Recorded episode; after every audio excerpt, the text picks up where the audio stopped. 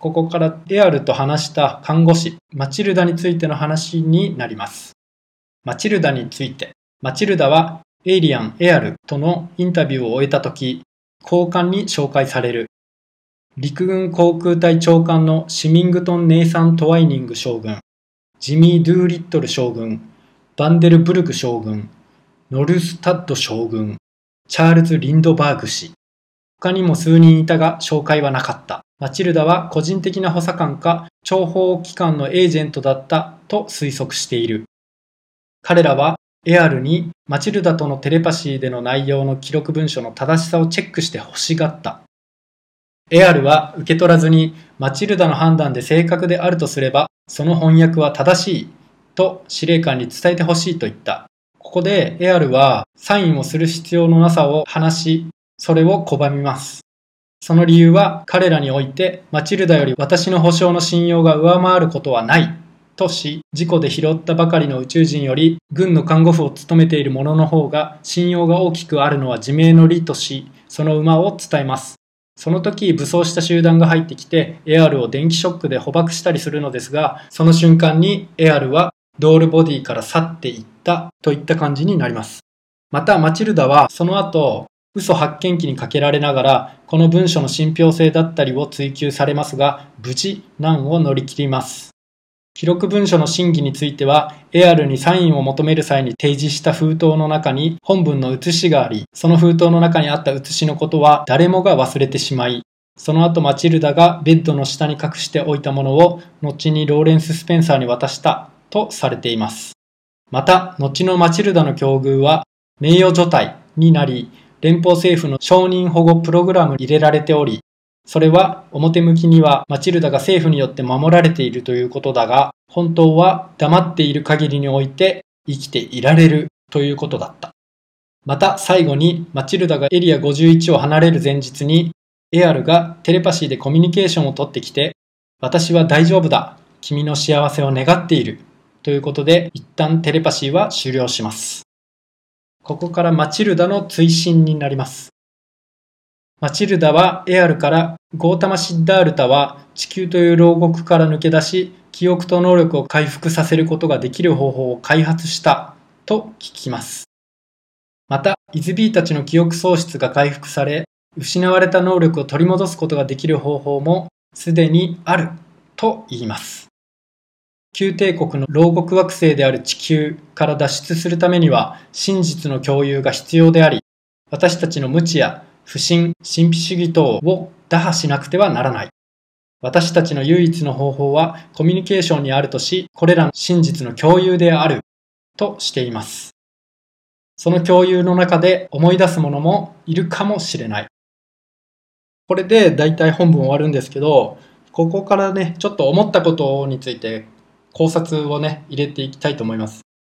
ね、今回の動画は本文を簡略化したものをさらに簡略したものになるので、ちょっと過剰書きすぎて文脈合わないとかもあったかもしれません。あとね、ちょいちょい突っ込みたくなるところもありました。今回自分が疑問に思ったことなんかをここからちょっと考察したいと思いますね。旧帝国について。まず、旧帝国って旧って表されているので、今は新帝国が存在するのかなとか思いますよね。旧帝国はその絶対的なカースト制度のようなものからアウト・オブ・カーストやクリミナルや不都合な者たちを地球に囚人として送り込みその魂が地球から出られないように永遠に地球に転生する装置をこの銀河系に仕掛けているということでした。なんとなくだけど、この際に記憶を奪われているということは、確かにね、自分もずっと不思議と頭の中にあることでしたね。こういう、こういうこと言うとね、またなんか変なやつだなってなるんですけど、でもなんかね、このことに対して、まあ何が、何のことが、みたいなね、という人もいると思いますし、あの、自分もそうなんだよなっていう方もいるかと思うんですよね。自分は昔からね、なぜか思い出せない何かがあると感じていました。生活の一場面にたまにふと降りてくるんですよね。だけど毎回ぼんやりとしていて、あやふやな感じに包まれ、やがてこのこと自体もすぐに忘れていったんですけど、今回の内容を読んでいると、ちょっとね、合点がいくなという取れる箇所にも当たりました。あと、旧帝国の現在の活動とかも知りたかったですよね。なんとなくですが、同じ ITB の存在だけど、悪の意識体のようなものになっている印象でしたが、これについては地球上に現在見られる状況を作り出しているというのも合点がいきますよね。うん。で、前に思ったんですけど、前代のデビッド・ロックフェラーって何人か息子を失ってましたよね。あれほどまでの牽制を震える一族がその子供を失うというのは、ひょっとしたらこの辺の存在との関わりとかもあるのかなとか思っちゃいましたね。では次はドメインの存在について。ドメインの存在はいろんな惑星の資源を目的としたイズビーのグループでした。これってね、善なのか悪なのかちょっと分かりませんでしたよね、結局。ドメインのメンバーにもカースト制度のような階級性がありましたし、階級次第で得られるドールボディが違うというところには何かゲームのプレイヤーとしてドールボディの価値が高いのかなとかねそれが欲しくてゲームに参加しているのかなとかちょっとね違和感を覚えますよねエアルは通称グレイ型でしたからあれがドールスーツに当たるんですよね言われてみれば確かに人間のその動きとは別の一瞬モーション遅れているかのような動きに見えますよね YouTube なんか見てると。イズビーが完璧に体と一体化している風には見えませんでしたね。こういった意味では人間はひょっとしたら最高のドールボディを得ている状態なのかなとかね、も思いました。昔見たアレックス・コリアのインタビュー動画では、グレイや他の宇宙人は人間に憧れているという発言があったので、その意味はこのゲーム内のプレイヤーとして完璧にイズビーの知覚と同化している体というものに実は憧れがあるのかなとかね、ちょっと思いました。あと、アレックス・コリアは、グレイは爬虫類人たちの下僕にあたる存在だとも言っていたのですが、ここに来てどちらかが嘘をついていることになりますよね。確かにアレックス・コリアの動画を見たときは、ちょっとね、この人目挙取ってねえかとかね、あって、この内容の信憑性が疑われるなとかちょっと感じましたけど、最終的にね、一貫して言っていた内容の Love is answer という言葉には、確かにね、これは真実だなってね、一回の真実がここにあるなというイメージから、アレックスに対してもいいこと言ってるなに落ち着きましたけど、AR の内容を聞くと、とても理性的な発言からね、こう理論的な発言からそういった人格であるのが伺えますから、アレックスの信憑性についてはちょっと怪しいなとなりました。そして、また AR の話した内容の信憑性についても、おそらくドメインにとって都合の悪いことは歪曲しているんじゃないかなっていう可能性も感じましたね。うん。なんとなくですけど、ドメインに忠誠を誓っている感じが伝わりますよね。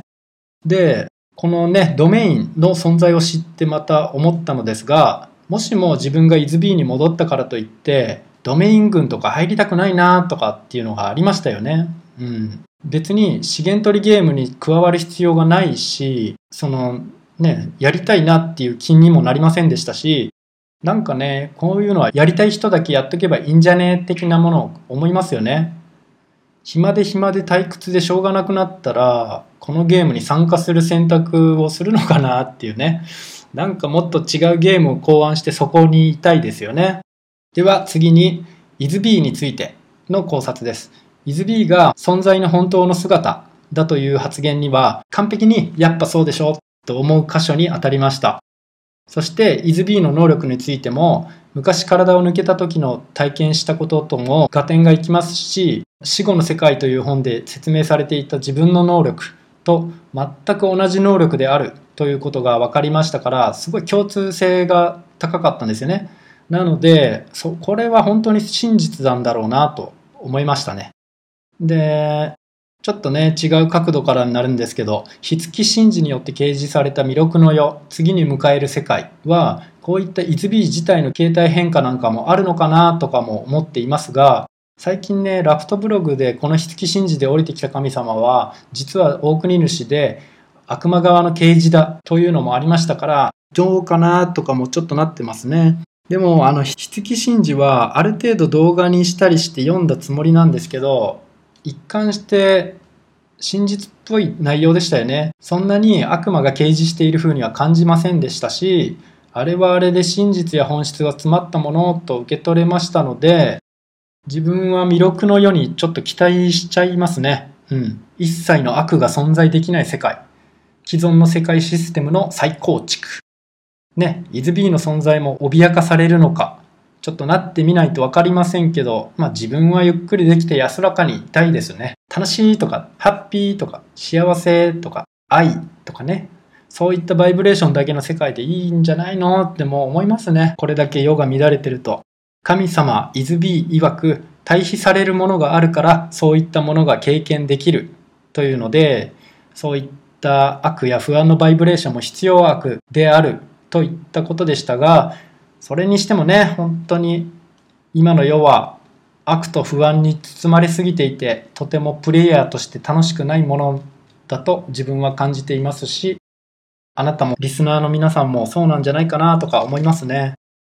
で、もう一つ考察したいのが、この旧帝国の張り巡らした記憶リセット装置が本当にあるのなら、どうにかすり抜けて地球に戻らないようにしたいですよね。死んだ時に転生する際に引っかからないようにしたいです。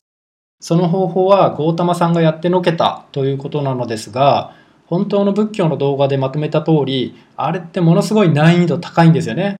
ひょっとしたらね、行いの採点表でもあるのでしょうかって感じですよね。とても普通に生きていたらクリアできるものではないと思いました。師匠帝にしろ、八正道にしろ、その一つ一つがめちゃくちゃ難易度高いですし、そこに常なるサティ、気づきを行うっていうのも、よっぽどのマインドセットと恵まれた環境なしでは、本当に本当に本当に難しい、ありえないレベルの行いですよね。まあ、こん、大体ね、こんな感じで、今回の動画は終わりたいと思います。今回の動画はどうだったでしょうか？うん、すごい内容でしたよね。エイリアンの発言、記された内容、どこまで本当か、これは全く嘘なのか、まあ、自分は結構そうですね7、8割は真実あったんじゃないかなと思います。